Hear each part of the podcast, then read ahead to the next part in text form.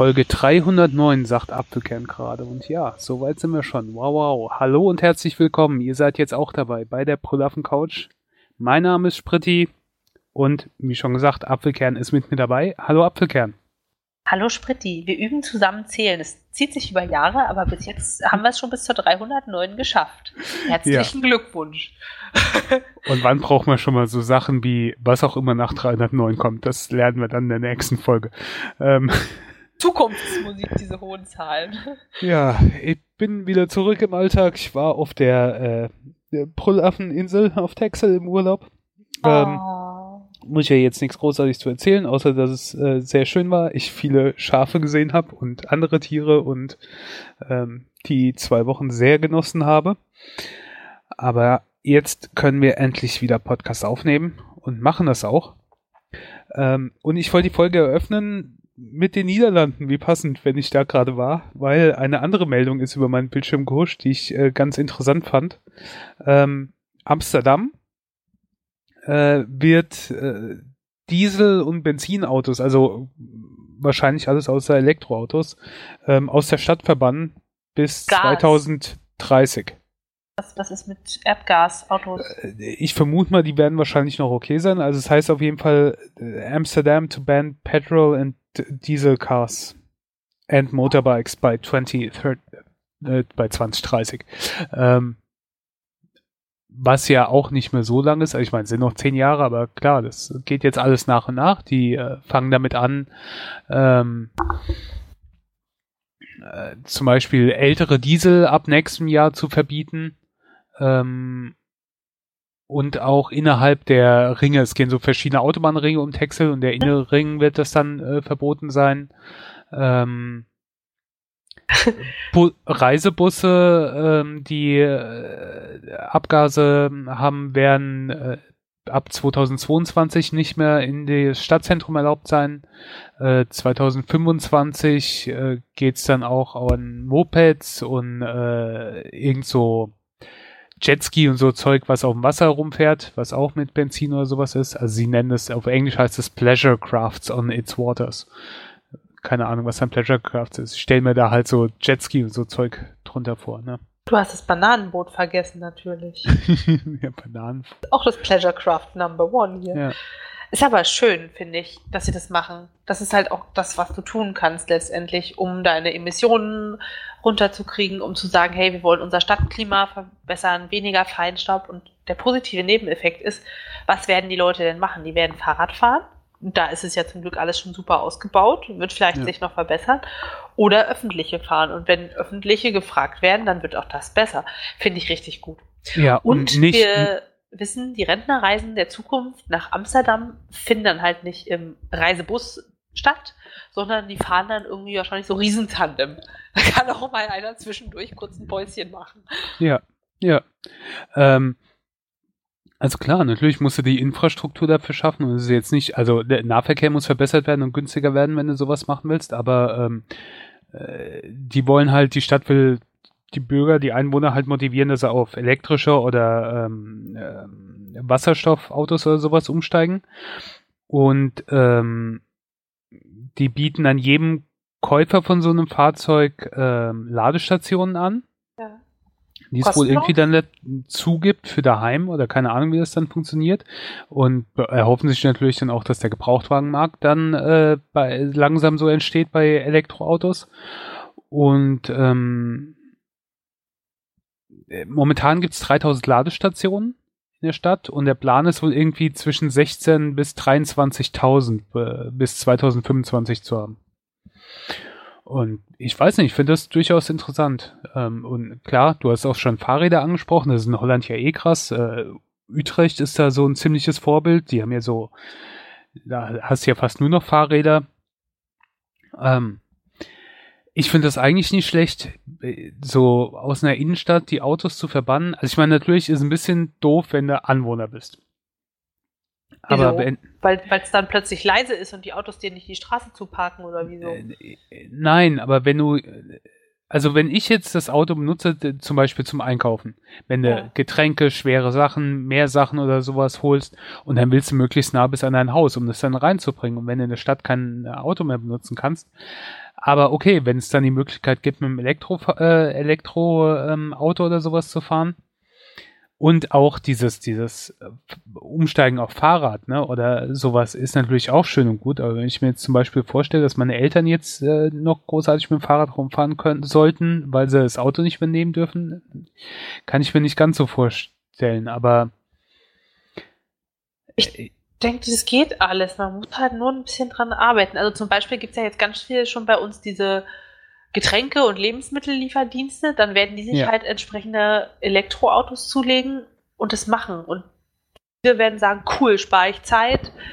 Dann fährt halt nur noch ein Auto rum und versucht es auf einer möglichst effizienten Route rauszuschmeißen. Oder es gibt ja auch diese Fahrradanhänger, weißt du, wo ja. man so einen kleinen Bollerwagen oder vorne oder hinten ja, oder vor, kann. Genau.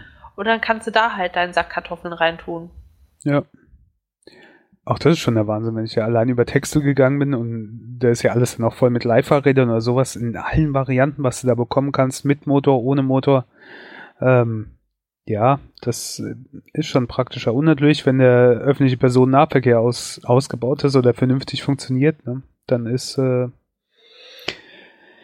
ja, ich glaube, da kann man schon einiges machen. Auf jeden Fall fand ich das doch ganz interessant, äh, gewissermaßen natürlich einen radikalen Schritt für so eine Großstadt, aber ähm, wenn sie das schaffen, ja, macht bestimmt sowas auch die Stadt attraktiver, denn es gibt durchaus ja auch Studien, das ging auch letztens durch die Nachrichten, dass also Amsterdam jetzt, gehen sie davon aus, dass das die Lebenszeit, die durchschnittliche Lebenszeit äh, der Einwohner um ein Jahr verlängert. Ja ähm, wenn es die ganzen Abgase nicht mehr gibt. Ich glaube auch alleine, wenn alle Leute sich mehr bewegen, weil sie weniger Fahrrad fahren, werden die gesünder. Oder es werden weniger Leute von Autos überfahren. Naja, Elektroautos überfahren dann auch. Und es ist gar nicht so ungefährlich. Ich war letztens, ist ja egal wo, ich habe ein Elektroauto gehört und zwar war so ein komisches Geräusch, wie in einem Gruselfilm, so ein Eiswagen, so ding, ding, ding, ding, ding, ding, hm. ding, ding, ding. Ich dachte, oh Gott, was ist denn jetzt? Das war ein, war ein Auto, das kam um die Ecke und machte halt dieses Geräusch. Und bis ich geschaltet habe, dass das eben nicht der Horrorfilm Eiswagen ist, sondern ein Elektroauto mit eben diesem Signalgeräusch, damit man was hört, statt überfahren zu werden. Hui, also wenn die Städte später mal so klingen, muss man sich auch noch was einfallen lassen, glaube ich. Ja. Ja, also auf jeden Fall ähm, finde ich das interessant, gerade bei so Großstädten und ja, keine Ahnung. Ich könnte mir auch gut vorstellen, zum Beispiel jetzt in Mainz, wenn sie Innenstadt äh, für Autos dicht machen. Ich fände es nicht so schlecht. Die Innenstadt von Mainz ist eh nicht so groß. Also Mainz ist eine sehr kompakte Stadt, wo du keine langen Wege hast. Ähm, und Teile sind eh schon dicht für Autos. Von daher sowas könnte sowas auch natürlich attraktiver machen, weißt du, wenn die Leute ja jetzt nicht mehr so oft in die Stadt gehen, weil sie bei Amazon oder sonst irgendwo bestellen, ähm, naja, ist ja so, ne? Die Innenstädte sterben ja teilweise aus, aber so könntest du eine Innenstadt auch wieder interessanter machen. Ähm, der, wenn da keine Autos mehr unterwegs sind, alles eine Fußgängerzone ist, dass die Leute dann eher da hingehen, durch, da durchlaufen und so, wird das ja auch in gewisser Weise interessanter. Möglicherweise, ich weiß es nicht. Naja, ähm, allein, allein was Autos am Platz brauchen, einfach um die abzustellen und dann die Fahrflächen, ist schon absurd. Ja. ja. Und, Ach ja. Ja. Und äh, Amsterdam sind natürlich auch nicht die einzigen. Äh, Madrid hat schon letztes Jahr damit angefangen, ältere ähm, Autos, äh, Benziner, die älter als 2000 sind und Diesel, die äh, älter als 2006 sind, zu verbieten.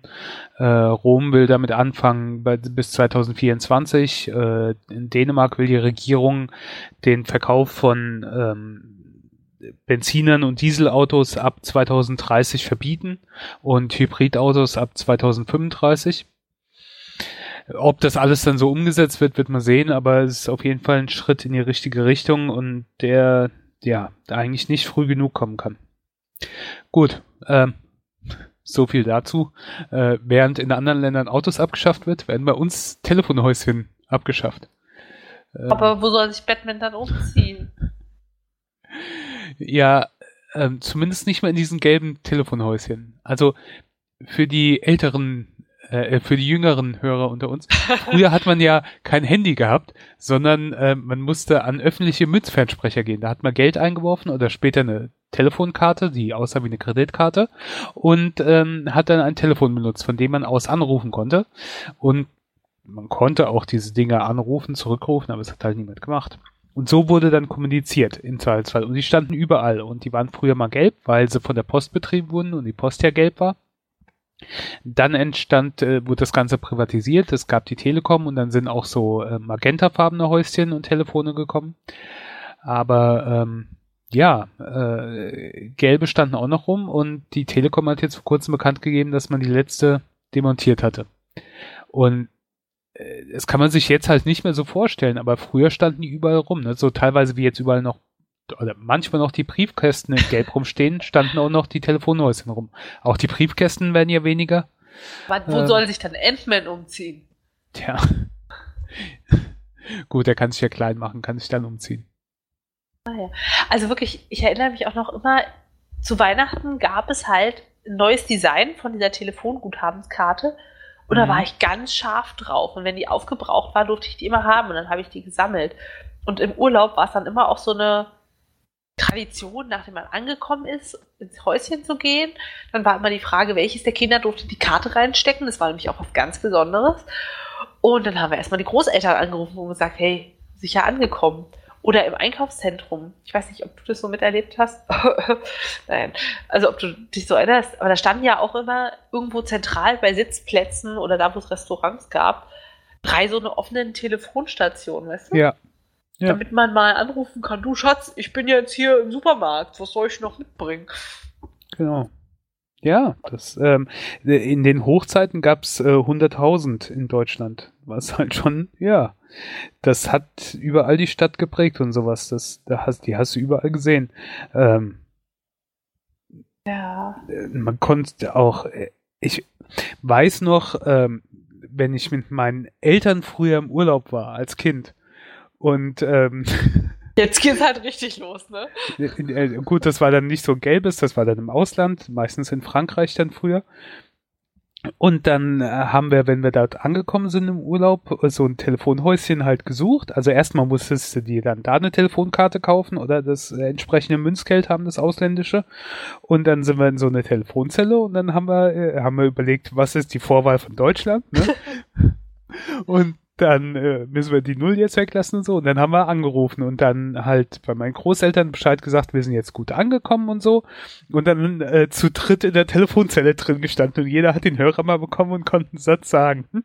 Ja, das haben wir auch so gemacht, Mensch, und Großeltern angerufen. Ja. Jetzt kommt halt alles raus. Ja.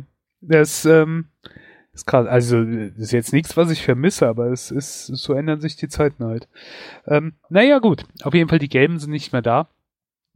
Ich weiß nicht, vermutlich gibt's ja noch so ein paar Magentafarbene, aber die werden auch nicht mehr, äh, vielleicht nur noch an ganz ausgewählten Orten, äh, ja, rumstehen. Fra die Frage ist halt, wer benutzt denn die jetzt noch? Also, wer benutzt die noch? Irgendwelche Rentner ohne Mobiltelefon? Ja, oder vielleicht, wenn du es mal verloren hast, oder ähm, Touristen, die vielleicht äh, kein, ah. kein äh, Dings haben oder ich könnte mir auch zum Beispiel vorstellen, ähm, Asylbewerber oder sowas, dass du dann eine Telefonzelle, ah gut, die gehen, da gibt's ja auch diese Internetshops mittlerweile, wo du telefonieren kannst, wo dann über Internettelefonie gemacht wird. Ne? Aber und ich denke mir so, wenn ich mein Handy vergessen habe, wie google ich dann, wie so eine Telefonzelle funktioniert? Hm? oder was ich mir noch vorstellen könnte, ich war mal schon länger her äh, in Kur und diese Kurklinik lag so komisch, da hattest du kaum Handyempfang. Also da musstest du an ganz bestimmte Stellen gehen, um Handyempfang zu haben. Aber die hatten öffentliche Telefondingsbums, wo du hingehen konntest, um zu äh, telefonieren.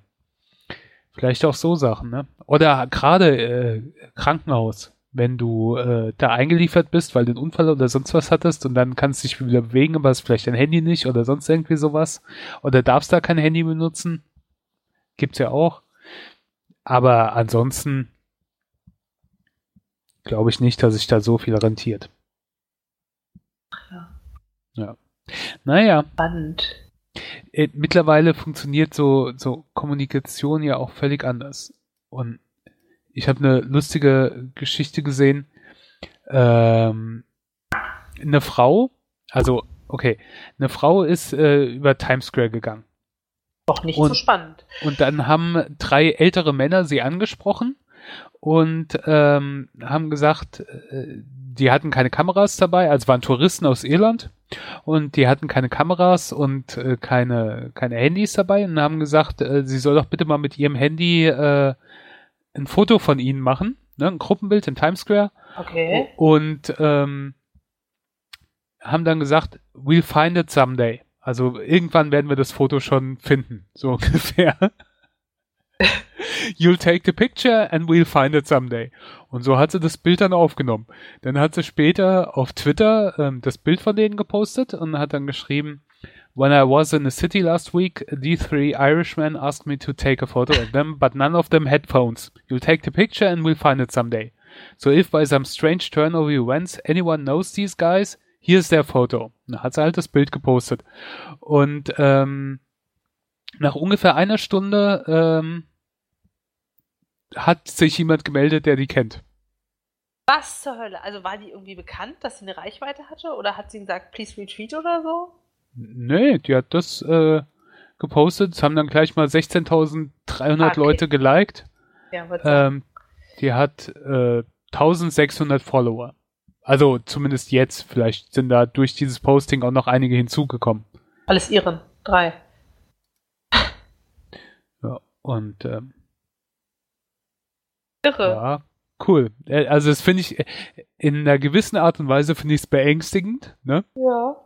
Und vor allen Dingen, wenn du dir das Bild von denen halt siehst, ich werde einen Link in den Show Notes posten, das sind jetzt nicht, dass das so Leute sind, wo du denkst, okay, die hängen auf Twitter oder sonst irgendwo in allen Social Media Kanälen ab und sind irgendwelche, ne, dass die selbst viele Follower haben, wo irgendjemand sie erkennt oder sowas, sondern das sind, äh, sieht wie eine Gruppe von äh, Rentnern aus, vielleicht, keine Ahnung irgendwas so 60 aufwärts, die, die dir nicht so mit Internetgeneration vorstellst. Und trotzdem, ja, ähm, ja. wurden sie gefunden. Fand ich äh, eine schöne Geschichte, aber auch so ein bisschen beängstigend. Und wie hast du deine Urlaubsfotos auf Texel so gemacht? Also, hast du es schon gefunden? ich habe sie dann äh, doch selbst gemacht. Ich verlasse mich da nicht auf andere. Obwohl, es wäre auch gut, wenn du irgendwo an so Touristenattraktionen hingehst und sagst, machen Sie bitte mal ein Foto hier vom Eiffelturm. Ähm, ich finde das schon irgendwann wieder. Ja. Ja, apropos verlassen auf andere. Du kennst das. Du willst nicht in die Innenstadt gehen, weil mit dem Auto darfst du ja nicht fahren, aber du brauchst doch irgendwas Neues. Zum Beispiel ein Handrührgerät. Und du willst ja nicht einfach irgendwas kaufen, sondern dich vorher schon ein bisschen informieren.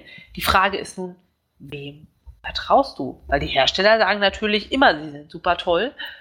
Und dann gehst du auf bekannte Internethandelsplattformen äh, und dann gibt es irgendwie gefühlt die Hälfte volle Punktzahl und der Rest verteilt sich dann so auf ein Punkt und drei Punkte, so von wegen kannst du schon mal rausfiltern. Es gibt die sagen, schlechtestes Produkt überhaupt, weil kam zu spät, kam beschädigt, keine Ahnung, war schon gebraucht, irgendwie sowas, was nichts mit dem Produkt zu tun hat. Aber auch so ja. Sachen wie, ich hab's ausgepackt, angemacht, funktioniert, volle Punktzahl. Und ich äh, denke mir so, okay, toller Test. Ja, oder ähm, das, das und das war ein Geschenk. Ähm, der Beschenkte hat sich gefreut und sich bis jetzt nicht beschwert. Fünf Sterne. Denke ja, ich mir jetzt super, ja, so danke. ungefähr. So ungefähr. Habe ich für meine Frau bestellt. Fünf Sterne. Ah ja, und? Was, sagt die gute Sohn? Lebt sie noch? Oder war es so schlimm? Und das, das kotzt mich wirklich an, dass es keinen ordentlichen Produktvergleich gibt. Du musst halt wirklich immer sagen, ich stecke Mühe rein, ich gucke, ja. sind es Idioten, die das schreiben, bewerten überhaupt das Produkt. Manchmal ist es ja so, wenn du auf bestimmten Warenhäusern bist, dass ja der Link noch gleich ist, aber da war mal irgendwie die ältere Version von irgendwas oder äh, ein ganz anderes Produkt und oh, das nervt. Und dann gibt es aber auch diese ganzen Vergleichsseiten, wo wirklich mhm. Produktvergleiche gemacht werden, mit dem Ziel, dass du es natürlich über den Link der Seite kaufst und die damit Geld machen. Und dann vergleichen die manchmal Sachen, wo ich denke, wow, schon mal ein Handmixer in der Benutzung gehabt. Also wenn die irgendwie sagen, dieser Mixer hat eine Lautstärke von 76 Dezibel. Dieser Mixer ist äh, weniger gut, weil er hat eine Lautstärke von 79 Dezibel. Und ich denke so, ja und, kann ein Kilo Brotteig kneten? Sind die Verbindungsstellen aus Metall? Steht da nicht. Oh. Ja, und äh, früher noch häufiger, da hast du dann auch in Zeitschriften gelesen, ne? Zum Beispiel, keine Ahnung, wenn ich früher Spieletests gelesen habe oder wenn ich mir ein neues Handy kaufen wollte oder oder Computer, irgendwelche Sachen, so Sachen, ne, wo, wo du dich informieren wolltest und es im Internet war noch nicht so verbreitet. Hast jetzt in, in der Zeitschrift gelesen, in der Fachzeitschrift. Und da musstest du aber auch wissen, da kam es dann halt auch vor, ne? Da hat, äh, gab irgendein Hersteller eine große Anzeige gebucht und auf einmal war ein positiver Test von dem sein Produkt drin. Ja. Und sowas gibt's ja auch bei YouTubern oder sowas. Ich meine, das soll zwar alles verhindert werden oder gesagt werden, wenn da Werbung oder sonst was ist, aber du kannst dich nicht immer hundertprozentig drauf verlassen. Oder sie sagen, ähm, ja, dieses YouTube-Video ist oder ich habe das hier kostenlos zur Verfügung gestellt bekommen, aber die Meinung ist natürlich meine eigene. Ja, ich weiß nicht, da kannst du dich halt nicht drauf verlassen. Natürlich kommt es dann drauf an, wie sehr vertraust du demjenigen, dem, dem Vlogger oder Blogger, in Blogs ist es ja genauso, ähm, äh, was für ein Verhältnis hast du zu dem und wie schätzt du das sonst ein? Wie, wie ehrlich äh, sagt er das? Ja. Aber ähm, du kannst dich halt nirgendwo drauf verlassen. Dann, was du auch gesagt hast, äh, bei Amazon, gerade so Sachen, die mittlerweile nur noch von China äh, Produkten hergestellt werden. Keine Ahnung, ich habe so paar kleine äh, Kamerazubehör und sowas gesucht. Ähm, mhm. Und äh, das sind halt alles irgendwelche chinesischen Firmen. Und das heißt ja nicht mehr wie früher, dass die qualitativ schlecht ist, sondern das ist ja gut. Beziehungsweise, selbst wenn du einen europäischen Hersteller suchst, äh, stellt er nur noch seinen Namen zur Verfügung, produziert ja. trotzdem da drüben. Ne? Das ist ja auch wie jetzt, wenn du was weiß ich, ähm, verschiedene, die früher große deutsche Fernsehersteller, die gibt's ja immer noch. Und meine Mutter hat das auch letztens gesagt, ja, das ist ja der, Na äh, der das ist ja eigentlich Qualität, aber das ist ja gar nicht mehr so gut. Und dann habe ich gesagt, äh, Mama, die Firma, die ist halt schon längst äh, pleite, die, ähm, der Markenname wurde aufgekauft, das ist irgendein chinesischer Hersteller oder so, oder asiatischer Hersteller und die klatschen den Markennamen halt da drauf. Genauso und dann ist wie. deine Mama völlig. Ja, war sie halt auch was. Oder wie, wie, und man denkt ja auch noch, es ist so Qualität, ne? Äh, wie wenn du irgendwelches Geschirr, Scheren oder Rasierer kaufst, die irgendeinen bekannten äh, Namen von irgendeiner äh, Firma aus Solingen haben. Weil gilt ja als großartig, ne, mit Solingen. Aber so mhm. viele produzieren gar nicht mehr in Solingen.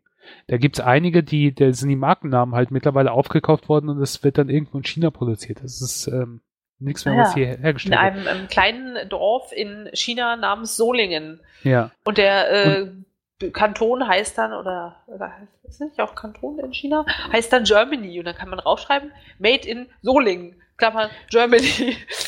Und dann musst du halt auch erstmal dahinter steigen und dich, wie du schon gesagt hast, so richtig damit beschäftigen, dass du durchblickst, was ist wirklich qualitativ gut und was wird nur an, abgefeiert. Wenn du manche Sachen suchst, ähm, jetzt mal als Beispiel, Rasiermesser äh, ähm, gibt's furchtbaren, es gibt günstige und die sind, äh, ich kenne mich halt jetzt damit aus, aber das daher nur mal als Beispiel. Es gibt so welche, die, die werden bei Amazon und sonst irgendwo, wenn du nach Rasiermesser suchst, sind das die ersten Treffer, die findest. Und die werden teilweise dann auch abgefeiert. Und das sind so Sachen, zum Beispiel ein Rasiermesser, was so aussieht wie das Ding aus Sweeney Todd, dem, ah. äh, der Musical-Verfilmung mit äh, Johnny Depp und so weiter. Und das ist aber furchtbarer Stahl, der rasiert dich überhaupt nicht. Das kannst du als Brieföffner benutzen, für mehr ist das nicht zu gebrauchen. Aber die werden da total abgefeiert und die findest du überall als erstes, wenn du es suchst und dann denkst du ja, oh, das ist ja was. Irgendjemand will ein Rasiermesser. Ich guck mal, was ist denn die ersten Treffer und oh ja, das kriegt er so ungefähr geschenkt. Und dazu hast du dann manchmal noch diese Fünf-Sterne-Rezessionen, wo äh, die dann eingekauft sind, wo du aber dann nur, wenn du genauer guckst, vielleicht drauf kommst, weil dann ist die, die Sprache auf einmal schlecht oder es ist auf einmal auf Amazon Deutschland eine englische ähm, Besprechung, was schon mal merkwürdig ist, oder es ist ein total komisches Deutsch oder was überhaupt keinen Sinn macht, aber halt fünf Sterne, ne? Wenn du darauf achtest. Äh, äh, man muss ja auch gucken, ob er schreibt super als Theaterrequisite oder toll zum Rasieren. Ja, und dann fällst du halt wirklich auf so Sachen rein, wenn du dich, wenn du nicht wirklich Zeit da reinsteckst, um erstmal rauszufinden, wen kannst du vertrauen oder wo kannst du nicht so vertrauen. Was ich bei so manchen Sachen mache, ist halt sowas wie äh, zum Beispiel Foren in Foren zu gucken. Also bevor ich mir mal eine Kamera gekauft habe, habe ich mich in einem Fotoforum äh, oder in mehreren halt geguckt, weil da ist die Wahrscheinlichkeit dann gering, dass, also klar gibt's da Fanboys oder Leute, die irgendwas abfeiern, aber du kannst dann so ein bisschen rauslesen, okay, was ist schlecht, was ist positiv und äh, ein ehrlicheres Bild finden als, äh, ja, wenn du so normalen Rezensionen findest. Oder du musst so Vergleichsseiten finden, wo die technischen Details verglichen werden zwischen unterschiedlichen Produkten. Na, keine Ahnung, das hier ist jetzt so schnell, das andere ist so schnell, das eine hat so viel Speicher, das andere so viel Speicher und dann musst du dich wieder informieren, wie relevant ist das wirklich. Ja. Auch wieder ein Beispiel, wo ich dann Ahnung habe, ne, bei Kameras wird schon immer, schon, keine Ahnung, seit es Digitalkameras gibt, gerade bei so Prospekten von Saturn und Mediamarkt, was abgefeiert mit äh, so und so viel Millionen Megapixel. Und das ist gar nicht so relevant. Andere Sachen sind wichtiger für die Qualität, aber damit kannst du großartig Sachen Werbung machen. Ne? Und ähm, da musst du aber auch erstmal dahinter steigen. So denkst du, ja, aber hier, die hat äh, 5 Millionen mehr Megapixel. Äh, das muss ja eindeutig besser sein. Ist aber halt zwangsläufig nicht so. Aber dafür musst du dich damit beschäftigen und irgendjemand kennen, der sich damit auskennt. Mich nervt es auch einfach, dass die Firmen versuchen zu verkaufen, indem sie rausschreiben, so und so viel Megapixel, so und so viel irgendwas, was eine Qualitätseinheit ja. zu sein scheint, aber dann völlig irrelevant ist. Nur weil das Leute das kaufen, das ist ja irgendwie Verbrauchertäuschung. Und das hat sich jetzt einfach so durchgesetzt. Können wir nicht einfach alle ordentliche Webseiten haben, wo man wie vom Hersteller die Werbung zusammenbekommt und nicht irgendwie ein Amazon-China-Foto ohne Bilder vom Produkt, wo man nicht weiß, ist es original, ist es gefälscht, ist es dies oder das, sind die Bewertungen echt. Da denke ich mir, es wäre doch alles möglich. Warum machen die das nicht? Haben die kein Interesse daran, wirklich korrekt die Sachen zu beschreiben? Kauft das dann keiner mehr? Haben die davor Angst? Ah, frustrierend. Und wenn du ins Geschäft gehst, ist es ja nicht besser, weißt du? Dann haben wir nur eine bestimmte Auswahl da. Dann sagt der Verkäufer, ja, eigentlich ich aus, komme ich aus der Waschmaschinenabteilung. Jetzt kann ich Ihnen nur sagen, das ist ein Handgerührgerät. Hier, schauen Sie mal, da ist ein Stecker, macht man in, in diese Stromausgangsbuchse und dann hier der Knopf. Oh nee, da gehen ja, ja die Rührer raus. Es wird also halt auch so ja viel. Die haben ja auch keine Ahnung, die Menschen, die da äh, arbeiten. Ja. Oder häufig. Äh, Weil es halt diese Fachgeschäfte auch kaum noch gibt. Ne? Also zum Beispiel, Nehmen wir mal Fernseher. Ich weiß, früher gab es häufiger so Fernsehgeschäfte oder sonst irgendwie sowas, wo du hingehen konntest und die hatten dann auch ihre Techniker oder sonst was.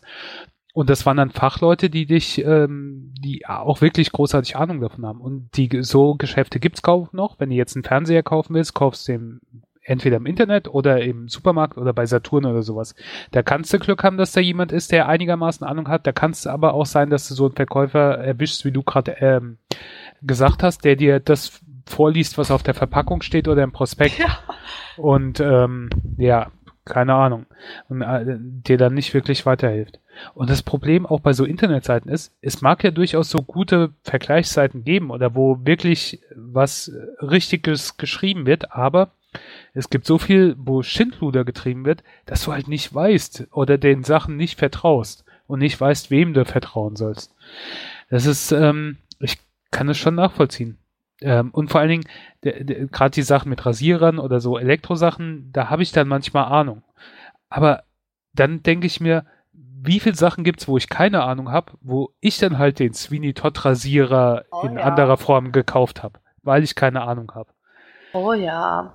Und warum können Menschen nicht einfach ehrlich zueinander sein, diese ganzen Scheißprodukte, die eh nicht halten, weglassen, spart Müll, spart Kosten, spart Frustration und einfach nur gutes Zeug verkaufen. Ja. Oder ordentliche Rezensionen schreiben. Ach ja. Es könnte alles so leicht sein. Und manchmal wünschte ich mir, ich könnte mein Rad falten. Moment, was? ja, das ist mir gerade äh, gekommen, weil du das gesagt hast. Ich habe mir ein Faltrad gekauft. Musst du immer ICE fahren und willst es mitnehmen können? Nein, aber ich will es mir, oder ich will es nicht, ich habe es mir im, ins Auto in den Kofferraum getan. Und ähm, auf der Arbeit kann ich jetzt, äh, ich gehe immer in der Mittagspause spazieren und jetzt, ähm, gut, ich konnte es jetzt noch nicht machen, weil es nur geregnet hat die letzten Tage, aber ich werde dann in der Mittagspause auch mal eine halbe Stunde äh, oder dreiviertel Stunde mit dem Rad fahren durch die Gegend. Da äh, gibt es eine schöne Strecke, ist ein Fluss in der Nähe, wo du am Ufer entlang fahren kannst und ähm, ja, und außerdem habe ich es auch häufiger, wo ich denke, dass ich irgendwo mal hin will und ähm, da dann nur durch die Gegend wandern. Und da habe ich gedacht, jetzt hätte ich gerne auch mein Fahrrad, da ich größere Strecken da machen kann oder, oder es ist sehr schön da und ich will mit dem Rad da lang fahren. Ja. Und ähm, deswegen, äh, da habe ich mir jetzt dieses Faltrad in den Kofferraum getan und kann das dann äh, immer, wenn ich irgendwo bin, gerade rausholen, dann mit dem Fahrrad herumfahren. Schön. Ja. Und, und falls äh, du irgendwo in der Stadt bist und die sagen, so, jetzt sofort alle Autos verbieten, dann kommst du halt wenigstens mit dem Faltrad noch ja, nach Hause. Ne? An, ansonsten bist, bist du halt auch mit dem Rad eingeschränkt. Ne? Du, du musst ja immer damit von zu Hause aus starten. Und mhm. ähm, ansonsten, jetzt kann ich auch, äh, also ich habe es noch nicht gemacht, aber ich habe es mal vor. Also mit dem Rad zur Arbeit habe ich einmal gemacht und ähm, da bin ich zwei Stunden unterwegs. Das ist mir dann ein bisschen heftig. Also ich habe es am Wochenende gemacht, als ich eine Schulung hatte. Da war es okay, aber unter der Woche will ich es nicht machen. Aber ich habe jetzt schon geguckt. Es gibt auf der Strecke hierher zwei Park-and-Ride-Parkplätze. Und ähm, ich habe dann mal vor, mit dem Auto zum Park-and-Ride-Parkplatz zu fahren, das Auto da stehen zu lassen, ab da mit dem Rad zur Arbeit zu fahren. Ähm, was dann äh, nur noch 10 Kilometer sind. Was machbar ist. Und äh, auch nicht regelmäßig, aber häufiger halt, weil, ja. Ne? Total gut, ähm, da kannst du dich auch bewegen. Ähm, was auch cool wäre und umweltfreundlicher, das zu kombinieren mit öffentlichen Verkehrsmitteln, dass du halt sagst, oh, der Bahnhof ist recht weit weg, fährst du dahin ja. mit dem Rad, fährst mit der Bahn und dann zum nächstgelegenen Punkt und dann eben zum endgültigen Ziel mit dem Rad. Mache ich total gerne. Ist halt nur immer in der Bahn ein bisschen blöd. Wohin mit dem Rad? Aber ein Faltrad löst ja das Problem. Ja. Und, Wie schnell äh, kriegt man das eigentlich zusammen? Also ist es so, dass du sagst, okay, hier den Schraubenschlüssel raus? ich habe noch so keine, ich habe jetzt noch keine großartige Routine da drin, aber das sind drei, vier Handgriffe und dann ist es gut. Du musst den Lenker umklappen, du musst den Sattel einfahren und du musst in der Mitte einmal zusammenklappen. Äh, okay. Und dann, wenn du willst, kannst du die Pedale noch hochklappen. Also das, das war's. Das ist äh, ruckzuck gemacht und das sind auch nur Hebel, da musst du nichts schrauben oder so. Ähm, das sind so Klapphebel und eine Sicherung, dass es dann während der Fahrt natürlich nicht auseinanderfällt. Und ansonsten ist das ähm, erstaunlich bequem. Aber das war halt auch die Sache, weswegen ich da gerade drauf gekommen bin. Ich habe halt keine Ahnung von Rädern oder von Falträdern. Und ähm, dann gibt's halt welche im Angebot für, keine Ahnung, äh, Aldi hat gerade eins im Angebot gehabt, glaube ich, für 200 Euro oder sowas.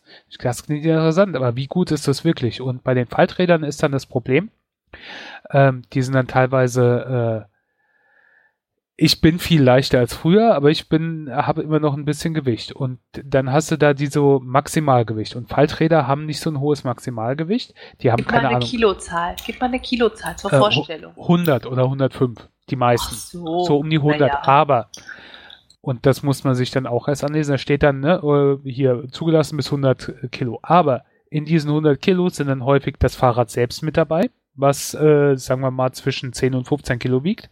Wie viel wiegt dieses Fahrrad? Zwischen 10 und 15. Also das, was ja, ich, ich jetzt habe, wiegt 13, 13 Kilo. Ja. Ähm, das heißt, sagen wir mal, es wiegt 15 Kilo, dann sind es nur noch 85 Gewicht, was zulässig ist. Und dann äh, hast du ja selbst auch noch Klamotten an. Du fährst ja nicht nackt mit dem Rad rum. Klamotten, Schuhe, eventuell Jacke, eventuell Rucksack oder sonstiges Gepäck. Äh, da geht dann noch mal ein bisschen was runter. Und dann ist von den 100 Kilo halt nicht mehr so viel übrig. Dann hast du noch äh, paar 70 oder sowas geht. Ne? Ähm, ja, und so Sachen muss man sich dann auch erstmal anlesen. Und da habe ich gedacht, nee, natürlich brechen die dann vielleicht auch nicht gleich zusammen, aber es erhöht halt das Risiko. Und ich will dann auch nicht mit dem Rad fahren, was dann beim, wenn es ein bisschen hubbelig wird oder du fährst über äh, einen, einen Bordstein oder sowas und dann äh, bricht es dir unterm Hintern zusammen. das wäre auch doof. Ja. Und äh, dann, ja, gibt's dann halt auch, äh, was gibt's da für Unterschiede an Qualität und äh, an Sachen wie, diese, die haben ja nicht so eine Federung, ne? Da muss er drauf achten, sind es dickere Reifen, wo äh, und da habe ich mir auch dann viele Sachen versucht anzulesen. Habe in Internetforen gestöbert, habe mir unterschiedliche Produkte angeschaut, versucht zu vergleichen, die die Herstellerangaben verglichen und sowas. Und ähm, ja, bis ich dann halt eins gefunden habe, wo ich ich glaube, ganz zufrieden bin. Also die paar Fahrten, die ich bis jetzt damit gemacht habe, äh, sind gut. Ist natürlich nicht so wie mein normales Fahrrad. Äh, ist aber vielleicht auch eine Umstellungssache, aber ja, soweit bin ich damit zufrieden. Aber das ist mir auch dann erstmal schwer gefallen, weil da findest du natürlich auch viel Scheiße, die dann sehr abgefeiert wird, wo du aber weißt, ja, da investiere ich jetzt 200, 300 Euro, habe aber nicht lange Freude dran und dann müsste ich wieder so viel investieren. Oder investiere ich jetzt gleich mal ein bisschen mehr und gucke dann, dass ich was qualitativ wirklich Gutes finde. Aber du willst dann halt auch keine 1500 Euro ausgeben für ein Zweitrad oder so, ne? Ja. Ja. Das ist genauso wie mit diesen Elektrofahrrädern. Ne? Da habe ich jetzt auch nicht so Ahnung, aber da habe ich mich zumindest auch mal für eine Weile mit beschäftigt. Und die kriegst du ja auch in jedem Supermarktprospekt mittlerweile nachgeworfen für 600, 700 Euro. Und wenn du dann aber andere Experten oder so liest, dann sagen die, ja, da kommst du mit den Akkus aber nicht so weit oder das taugt nicht so viel oder hast nicht so lange Freude dran. Ähm, du musst halt schon 1500 bis 2000 Euro mindestens in die Hand nehmen, damit du was einigermaßen Vernünftiges hast, wo du auch lange Freude mit hast. Aber ich kann mir vorstellen, dass viele Leute denken, oh ja, hier im Prospekt von dem äh, ähm, Interspar, da kostet das Rad äh, 600 Euro, das ist ja viel günstiger, habe ich ja Geld gespart, Schnäppchen gemacht, kaufst du das ey, und nach einem halben Jahr ist der Akku, funktioniert nicht mehr oder sonst irgendwie sowas. Oder du kommst nur 15 Kilometer weit und dann äh, gibt dein Geist auf. Ja, verstehe schon. Ah, alles nicht so leicht. Alles Ja. nicht so leicht. Ich bin gespannt auf deinen Langzeitbericht. Vielleicht kannst du dann auch eine Marke empfehlen und so weiter. Wenn das so zusammengefaltet ist, hast du dann da einen Tragegriff? Kann man das dann noch schieben? Ich habe Äh. halt sowas halt noch nie in der Hand gehabt. Ich habe eine Tragetasche. Also, wenn es dann erstmal gefaltet ist und ich sage, ich hüpfe damit in die Bahn, muss ich das erstmal in die Tasche packen, dass ich das bewegen kann. Oder hat es dann einen Griff? Der, das hat Das auch am Sattel hinten einen Griff, wo du das Ah. ähm, festhalten kannst. Ähm, interessant. Ich, ich weiß übrigens auch, äh, wir haben ja auch einen Hörer, der ab und zu schon kommentiert hat, äh, vom Brombeerfalter. Der ist mir auch zwischenzeitlich eingefallen, der auch einen Podcast ähm, äh, hat ähm, und auch, ja, Brombeerfalter halt wegen seinem äh, Faltrad hat. Komme ich nur gerade drauf. Falls du uns gerade hörst, schöne Grüße. Dann bist du der Bananenfalter. genau. Bananenfalter, ein Brombeerfalter. Die Ampel ist rot. Ja. Ja, also das, äh, es gibt welche, die haben auch so richtige Rollen, dass du sie leichter bewegen kannst oder oder dann äh, halt so rein. Aber ich habe, äh, ja, wenn ich oft mit dem äh, Zug oder so fahren würde, wäre das vielleicht eine Idee, dass du es dann durch den Bahnhof schiebst. Ich habe für mich jetzt nach anderen Sachen halt geguckt, die die mir dann eher wichtig waren, wie Stabilität oder sonstige Federung, Reifen, so Sachen. Ähm, weil ich gedacht habe, in der Regel tue ich es in meinen Kofferraum, ne? Und dann äh, fahre ich auch bis dahin und falle es da zusammen und tue es rein und tue es wieder raus und falle es auseinander. Ich schieb das jetzt nicht oft zusammengefaltet oder sonst irgendwie durch die Gegend oder durch Züge oder sonst irgendwie was. Ja. Gut. Dann kommen wir jetzt zu den Dingen, die die Welt bewegen. Eurovision Song Contest. Und ich war ja sehr tief bewegt, als ich hörte, dass mein treuer Verbündeter und langjähriger Gesprächspartner zum Thema Eurovision oder wie sagt äh, der Franzose, Frankophile, Spritiso, Grand Prix de Chanson d'Eurovision. Ja, genau. Oh la la. dass er dieses Jahr abstinent war und den Eurovision Song Contest nicht mitverfolgt hat. Deshalb bin ich jetzt der alleinige Verantworte, Verantwortliche und Berichterstatter. Ich versuche es kurz zu halten. Ich, Ja? ich kann dir nur kurz vorher sagen, ähm, ich bin natürlich war ich nicht 100% a- abstinent. Ich habe den, Ah. deutschen, ich hab den deutschen Song gehört und ich hatte vorher gelesen, wer die Favoriten sein sollen, wie Niederlande, was ja dann auch gepasst hat und äh, ah, es waren noch zwei, drei, vier andere dabei und die habe ich mir alle die äh, Videos angeschaut vorher. Ich Äh, bin ja und- erleichtert. Ich bin Äh. erleichtert. Genau. Also, dieses Mal hat der Eurovision Song Contest in Tel Aviv stattgefunden. äh, Gefunden. stattgefunden, stattgefunden mit ohne Elefanten, da im letzten Jahr Netter gewonnen hat. Ich fand das ist ein ziemlich cooler Veranstaltungsort gewesen. Also jetzt Tel Aviv, okay, aber auch einfach von der Halle. Wenn man sich das so angeguckt hat, ja, es gibt viele Fernsehhallen, die haben es total schön gestaltet. So der Anfang wurde repräsentiert, alle Teilnehmer steigen aus dem Flugzeug aus und die haben das wirklich richtig schön ausgeleuchtet, wie ein Sternenhimmel und Lichteffekte. Ich fand das einfach richtig schön. Das fällt mir sonst nicht so auf. Es, es gibt ja jede Menge Shows und beleuchtete Laufsteig, alles nicht neu, aber die haben das wirklich richtig harmonisch und schick zusammengestellt. Ist mir gleich positiv aufgefallen. Ja. Dann insgesamt gab es 26 Teilnehmer. Wieder jeder hat seinen Song präsentiert, alles wie gehabt. Währenddessen ist nichts Dramatisches passiert. Wo es dann dramatisch wurde, fand ich, war das neue Voting-Prinzip. Das ist ja jetzt nicht mehr ganz brandneu. Ich glaube, im letzten Jahr gab es das auch schon. Und es funktioniert so. Einerseits werden die Punkte von der Jury vergeben, von in Anführungszeichen Experten aus den jeweiligen Ländern und natürlich von den Einwohnern der jeweiligen Länder. Und zuerst werden die Punkte verteilt der Jury, sodass man eben sieht, was ist der Jury-Favorit und Gewinner. Und danach werden Stück für Stück die Punkte, die von den Zuschauern vergeben wurden, hinzugefügt. Und zwar vom letzten Teilnehmer oder, oder dem letztplatziertesten nach Jury-Votung nach oben aufsteigend. Und da wirbelt sich halt nochmal alles durcheinander.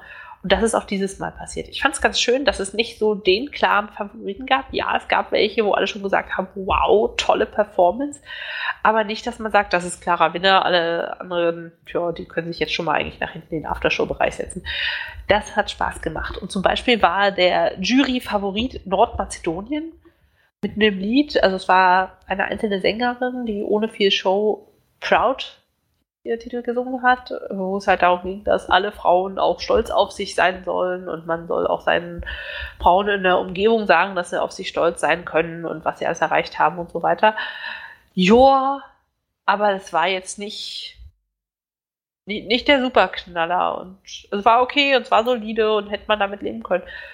Und als dann plötzlich die Abstimmungsergebnisse des Publikums reinkam, hat sich das komplett umgedreht und das zu sehen hat es total spannend gemacht. Also haben sie sich gut ausgedacht. Und mhm. ähm, ich war sehr froh, dass sie dieses so wie viele Punkte gehen an wen System gemacht haben mit der Jury, aber nicht mit den Publikumsstimmen. Da haben sie einfach gemischt alles reingeschmissen. Ja, so viel dazu. Dann so ein bisschen zu, was waren die Favoriten? Also die deutschen Sisters mit dem Deppen-Pink-Erinnerungsausrufezeichen in der Mitte. Wahrscheinlich nur, dass wenn man Sisters googelt, auch die Band gefunden werden kann und nicht irgendwas. Naja, also es war jetzt nicht grausam, aber es war auch echt nicht toll. Ich habe das einmal gehört und hatte schon wieder vergessen, wie der Song jetzt bitte nochmal war. Ganz niedlich, aber jetzt irgendwie nichts Besonderes, die beiden. Hätte alles schlimmer sein können. Er hat nicht wehgetan, ne? Wenn du ihn er hörst, war okay, er ist dir nicht ewig in Erinnerung geblieben, aber er war, war okay. Ich habe ich hab auch gehört, ich habe damals schon bei diesem, beim Vorentscheid gedacht, ja, es ist okay. Und vor allen Dingen so ein Song, den ich nicht einschätzen konnte, wo ich gedacht habe, ist nicht so der das Ding, wo ich auf Anfang denke, ja, das ist ein Siegertitel, aber wo ich gedacht habe, es könnte durchaus sein, dass den vielleicht äh, doch einige Leute gut finden. Hat nicht geklappt. Kein aber, Publikumspunkt. Null. Fand ich auch ein bisschen hart, aber naja. Manchmal frage ich mich, machen die Leute das mit Absicht, dass er wieder heißt, Deutschland? Kein Punkt. Nee, ich glaube nicht mal. Nee. Meinst du, dieses Stigma ist nur so bei uns landesintern da? Ja. Okay. Oh, keiner mag uns, keiner mag uns. Also in gewissem Maße stimmt sowas vielleicht und dass es auch diese Sachen gibt, ne, keine Ahnung. Die Skandinavier stimmen für die Skandinavier ab und die, die äh, Balkanländer für die Balkanländer oder sonst irgendwie sowas, aber das ist, glaube ich, nur in einem bestimmten äh, Bereich so. Ja, dann, ich hatte mir vorher schon ein paar Sachen angeguckt Richtig super eingängig fand ich den tschechischen Beitrag, Friend of a Friend. Es war halt ziemlich leichte, austauschbare, beschwingte Nummer, aber es war halt total eingängig. Also könnte ich mir super vorstellen, dass es im Radio läuft. Dann fand ich noch den französischen Beitrag gut. Das war ein junger Mann mit Migrationshintergrund. Ich weiß jetzt nicht genau was, deshalb halte ich mich da zurück. Und eben so ein bisschen genderneutral, lange Perücke, ähm, einfach das auslebend, was er möchte und auch damit sehr, sehr passend zum aktuellen Zeitgeist, so dass jeder sich identifizieren darf als das, was er will, dass er das ausleben darf. Ähm, ja, einfach Körperlichkeiten sind kein Grund für Lästereien, sondern einfach nur Toleranz. Und das hat er total gut dargestellt. Und der hatte als Begleitung auf der Bühne zum Beispiel eine junge Frau, die sich mit Gebärdensprachen verständigt hat, eine adipöse Ballerina, die getanzt hat. Und es war einfach schön. Also es war sehr rührend. Es hat den Zeitgeist total getroffen, finde ich, den wir gerade so erleben. Gesanglich, ich fand das Lied schön. Er hat da so beschrieben, jeder ist sein eigener König und in seinem Kön Königreich, in dem, was er quasi, äh, wo er ausleben darf, was er möchte und so weiter. Und das fand ich auch schön. Der war halt ein bisschen schwach auf der Brust manchmal gesanglich, aber ich hätte den Sieg absolut gegönnt, war mir sehr sympathisch. Dann hatte ich im Vorfeld die Isländer noch so im Gedächtnis behalten mit einem sehr anderen Beitrag namens Hass wird siegen, wo ich so dachte, das jetzt keine Nazi-Parolen. Das war dieser Elektro Gothic äh, Techno Dingsbums, ne? Des, des ja. irgendwas. Ja, wo der Sänger in tiefer Stimme durch die Gegend grölt und dann hat er noch einen Gegenpart, der dann in hohen Tönen singt. Ja, bisschen komisch, aber irgendwie hatte das was, aber die waren mir spontan nicht so sympathisch. Auch wenn isländische Wolle großartig war. Dann Australien wusste ich im Vorhinein schon, dass das was ist, was ja auffällt. Und zwar war die ausgebildete Opernsängerin Kate Miller-Heidke für Australien im Rennen. Ich finde es ja immer wieder kurios, dass sie am Eurovision Song Contest teilnehmen, aber naja, mhm. Broadcasting-Gruppe und so. Und nee, das äh, war's ja nicht mehr. Die, äh, der ist halt ziemlich populär in Australien irgendwie, obwohl es da ja mitten in der Nacht ausgestrahlt wird. Und dann hatten die Australien reingenommen, als hier der Jubiläums äh, Eurovision Song Contest ah. war, als außer, außer Contest und ähm, ne, also Überraschung. Aber irgendwie sind sie dann dabei geblieben. Und ähm, ja. Finde ich toll. Ja, das, klar. Jedenfalls hat die in sechs Meter Höhe quasi Opernsänger am Spieß gesungen über ihre Zeit nach der Schwangerschaft und Schwangerschaftsdepression. Und der Song hieß Zero Gravity. Ich habe mir da ein bisschen was angeschaut. Und es geht halt darum, dieses Gefühl der Erleichterung und des Zurückseins im Wohlbefinden nach der Depression, wenn du einfach merkst, du musst nicht die perfekte Mutter sein und gleichzeitig die perfekte Künstlerin, du kannst einfach so selber sein. Und das hat sie total toll illustriert. Also sowohl in der Performance mit so Gestik, mit den Bewegungen auf diesen Stäben. Das war echt auch eine akrobatische Leistung. Aber auch gesanglich. Beim ersten Mal dachte ich, oh Gott, was ist das für ein Gequietsche? Aber je öfter ich das gehört habe, desto beeindruckender fand ich das, was sie stimmlich kann und desto angenehmer und schöner den Song.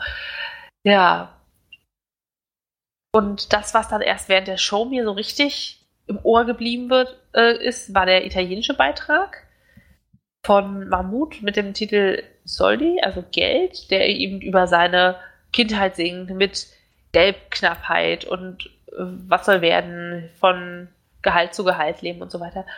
Und der hat nicht viel Performance gemacht. Es war relativ schnörkellos, er in seinem ja, Hawaii-Hemd, wahrscheinlich so ich ziehe das an, ist mir egal, was ihr hier für schöne Anzüge habt, ich möchte mein Glückshemd anziehen. So zumindest hat es auf mich gewirkt. Und er hat das einfach mit einer Stimmkraft und Überzeugung gesungen und du hast ihn auch einfach angesehen, er hat das so ein bisschen durchgelebt und das ist jetzt für ihn nicht irgendwie eine Glitzershow, sondern er will was rüberbringen. Und das fand ich richtig beeindruckend. Das war dann nach dem Ganzen mein Favorit. Ich habe tatsächlich für den auch gewotet über die Eurovision App, aber dazu komme ich gleich noch. Ja, dass dann am Ende Niederlande gewonnen hat, war ich jetzt nicht so super begeistert, weil es war einfach so ein Durchschnittsschnuckelchen-Sänger mit dem Klavier für den ultimativen Schwiegermutterscharm und hat halt ein Lied über die Liebe gesungen. Puh, naja. War jetzt schon gut, aber.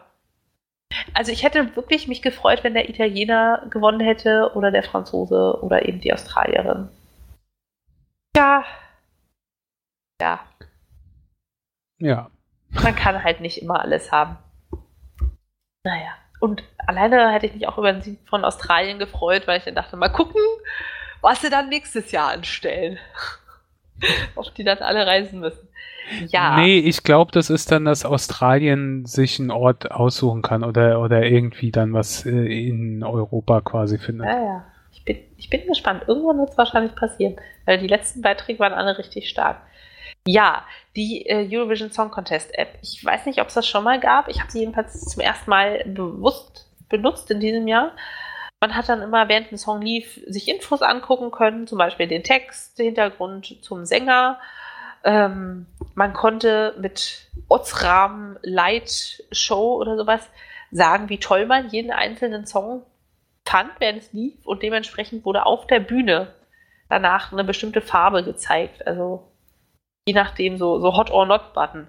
Das fand ich ziemlich cool. So was Interaktives mag ich.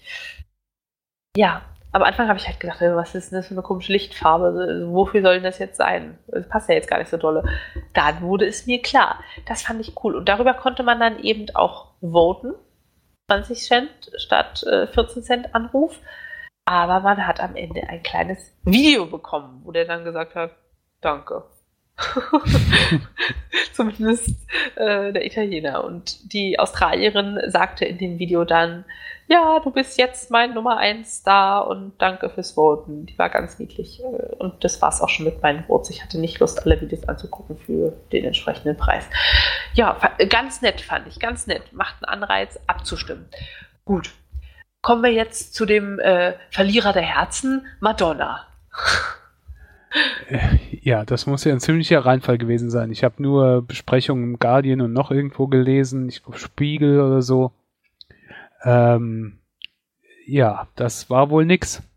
Boah, das war so schlecht. Also ja, sie war da wieder in einem Aufzug, wo man sich dachte, äh, Schnucki, du bist 60, das muss nicht sein. Aber ist okay, du arbeitest hart für diesen Körper, komm, zeig es. Und knallenger Body mit jede Menge Glitzerfülle, Fans und strenge Zöpfe und eine Augenklappe, wo ich dachte, na, Lidstrich nicht symmetrisch hinbekommen oder war es schon die OP vom grauen Star und du musst die noch tragen? Äh, äh, ist ja auch gemein, da zu denken. Aber ich dachte so, okay, warum trägst du jetzt eine, Kon also nee, warum trägst du jetzt eine Augenklappe? Egal, mach mal ist ihr Stil, darf sie tun, macht ja nichts an ihrem Gesang. Dann hat sie sich mit dem jungschen Moderator gekabbelt, der war schon sichtbar aufgeregt und die hat sich dann so hin und her gefotzelt und irgendwelche blöden Kommentare über seinen Husband gemacht. Haha, er ist homosexuell, haha, ja super. Und Madonna, dann hat sie noch die ganzen Eurovision-Teilnehmer zum äh, Singen animieren wollen, so großgönnerhaft, hallo, ich bin ein Weltstar, singt mal mit mir zusammen, yeah okay, soll sie machen, ist super toll. Aber dann der Auftritt. Ja, Like a Prayer ist ein klasse Hit. Kam dann in Kutte, lauter Mönche standen da. Okay, macht die Bühnenshow. Aber das Gesangliche, es war wirklich ganz dünn. Also dünner als der französische Kandidat und der war ungefähr 18 und super aufgeregt. Und sie ist dann so die Treppen runtergestarkt, hat ihren Song reingehaucht. Es fehlte ihr dann an Atem, um komplett die Zeilen auszufüllen. Also weißt du, ich habe keine Ahnung von Gesang, aber man merkte einfach, Moment, jetzt sind ja einfach noch zwei Sekunden leerer, da müsstest du irgendwie noch den Ton ausklingen lassen oder so. Zumindest ist es in der Radiovariante des Songs der Fall.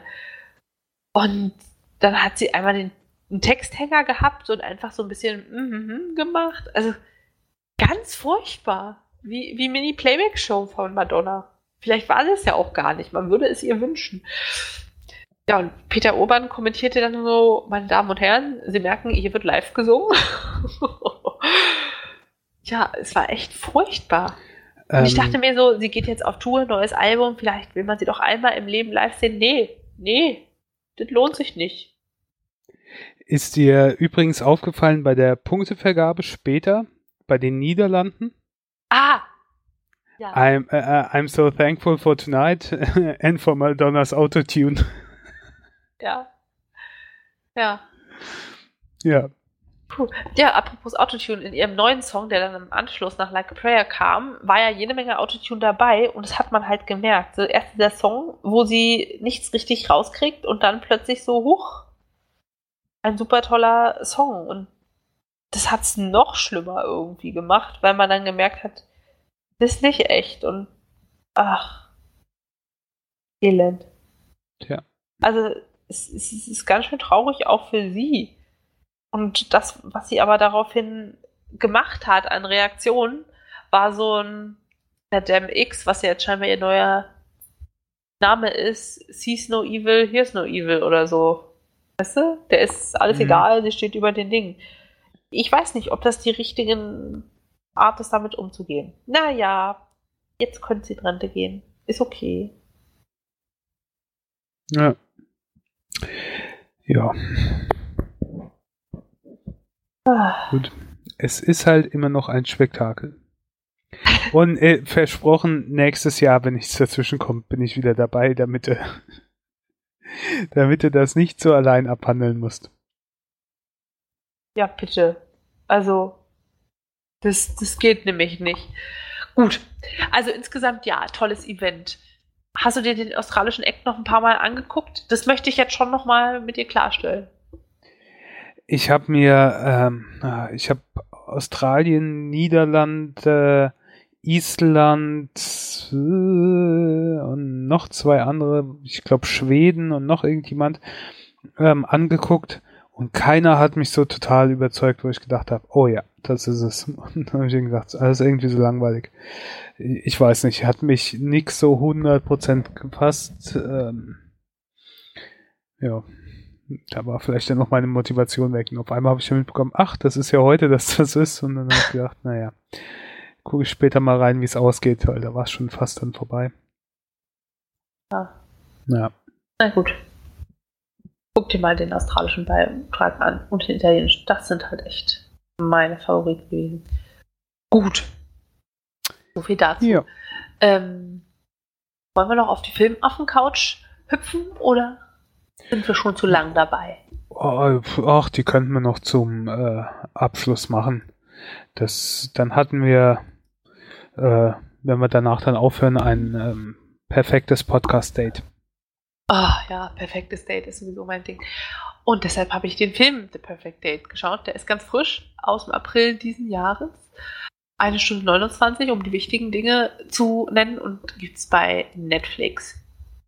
Geht um den jungen Schüler Brooks, der will halt auf ein tolles College, was äh, finanziell in seiner Familie nicht gegeben ist und dafür plant er dann zu sparen. Er hat so einen Nebenjob in einem Sandwich-Geschäft oder Sandwich-Lokal, aber noch mehr Geld wäre natürlich schöner. Und so bezahlt, lässt er sich bezahlen von einem Mitschüler, um auszugehen mit seiner Cousine, weil er selber hat da keinen Bock drauf, die zu begleiten auf dem Schulball.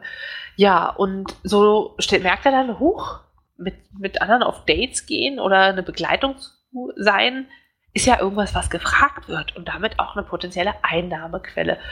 Und so entwickelt er eine App, wo man ihn buchen kann als Begleitung für ein Konzert, als Begleitung für einen Ausflug ins Museum, als äh, gefakten Partner, um eben einen schlechten Eindruck bei den Eltern zu hinterlassen, damit der eigentliche äh, neue Freund halt super ankommt und so weiter und so fort. Ist ganz lustig, ja. Und irgendwann in der ganzen Geschichte merkt er, er ist nämlich noch ein paar Mal mit der Cousine seines Mitschülers auf einem Date. Ach ja, die Maus ist eigentlich ganz schnuckelig.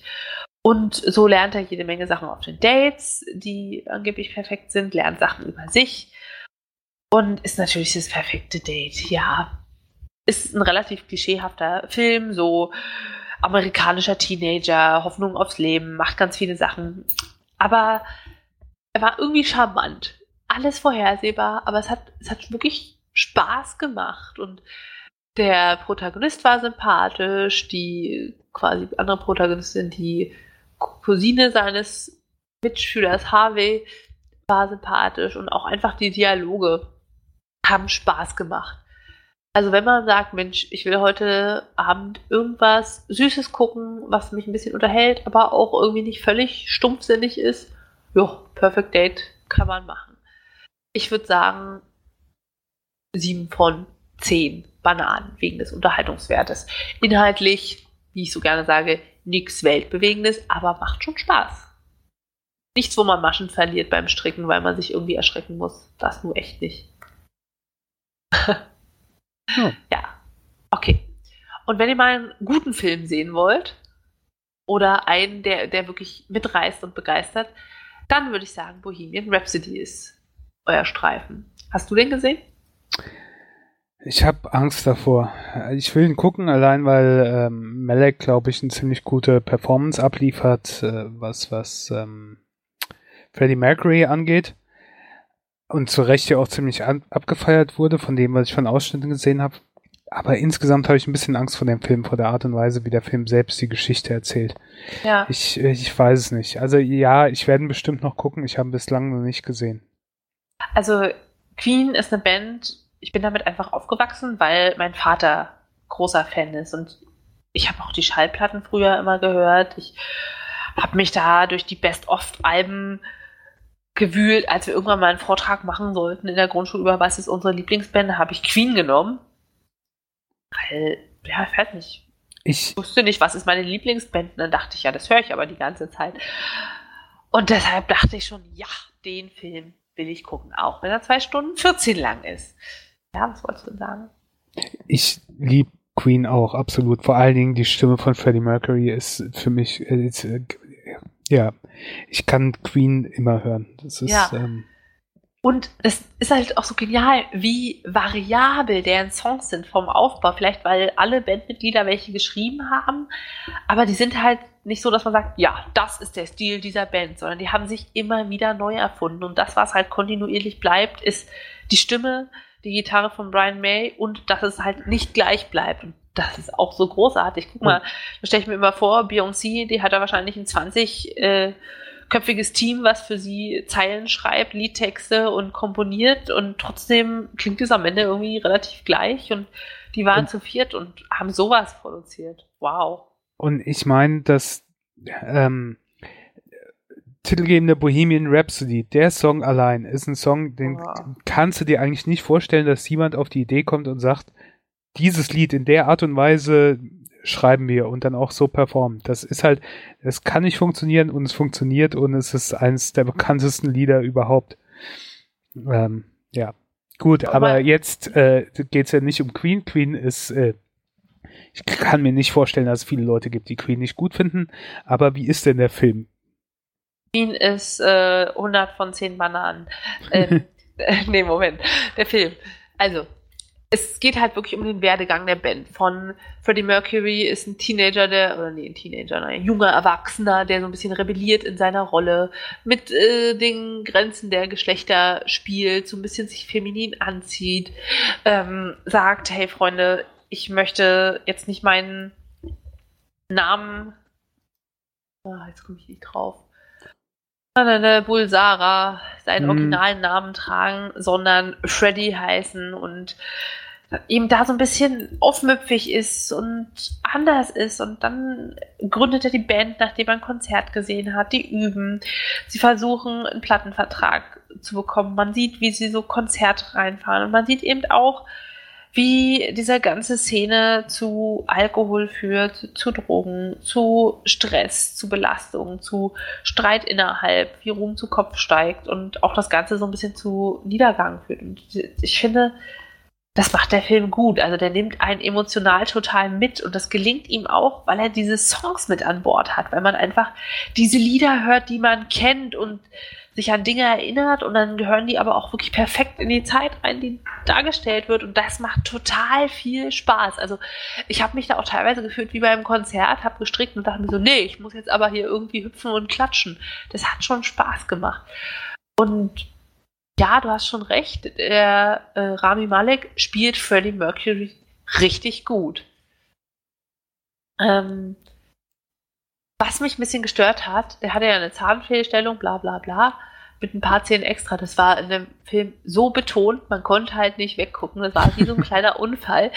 Und die ganze Zeit dachte man, oh Gott, was hat der für ein Pferdegebiss? Was haben die mit dem gemacht? Und dann habe ich wirklich nochmal alte Bilder von Freddy gegoogelt und naja, so schlimm war es nur wirklich nicht. Naja. Was du auch schon mal gesagt hast, oder hattest du was gesagt, wegen äh, Oscar für den Schnitt oder so? Dass sie so nee, viele hab Sprünge. Habe ich nicht gesagt. Also irgendwer hat irgendwo habe ich schon mal gelesen, dass sie wirklich ganz viele Cuts haben und Sprünge, was manchmal schon so ein bisschen störend wirkt, weil du fängst dich an, auf eine Szene einzulassen und du bist da so drin und es ist, als würde immer so ein kleines Erdbeben an deinem Sofa rütteln und du denkst, meine Güte, ich habe es mir gerade bequem gemacht. Jetzt hör doch mal auf, ständig die Perspektive zu wechseln. Ja, es, du merkst es und es macht auch irgendwas und es, es hält es vielleicht spannend, aber manchmal dachte ich mir so, ist jetzt auch gut oder habt ihr gerade einen Cutter-Praktikanten, den ihr zeigen müsst, hier guck mal so, so, Schnitt, Schnitt, Schnitt. Ja, also ist schon anders, hätte ich jetzt nicht gebraucht. Was das gut war, war dann die Darstellung Freddys Einsamkeit, nachdem er gesagt hat, hey, ich, ich bin der eigentliche Star der Band, ich brauche euch nicht, ich mache jetzt für ganz viel Geld Alben alleine. Und dann diese Verzweiflung und was für Marotten man sich angewöhnt und was für komische Dinge und man versucht klarzukommen in diesem Leben, wo alle einen lieben und man trotzdem ganz allein wird. Das ist richtig gut rübergekommen.